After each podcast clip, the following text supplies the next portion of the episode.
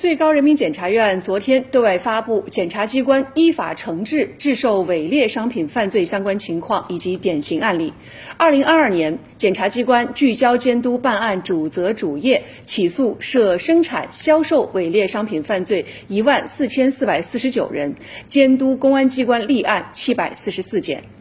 二零二二年，检察机关始终保持打击生产销售伪劣商品犯罪的高压态势，共批准逮捕生产销售伪劣商品犯罪两千三百七十六件，三千九百四十三人，起诉生产销售伪劣商品犯罪七千九百三十三件，一万四千四百四十九人，充分履行法律监督职能。建议行政执法机关移送涉嫌犯罪案件两千三百七十三件，两千五百二十九人，监督公安机关立案七百四十四件。九百人。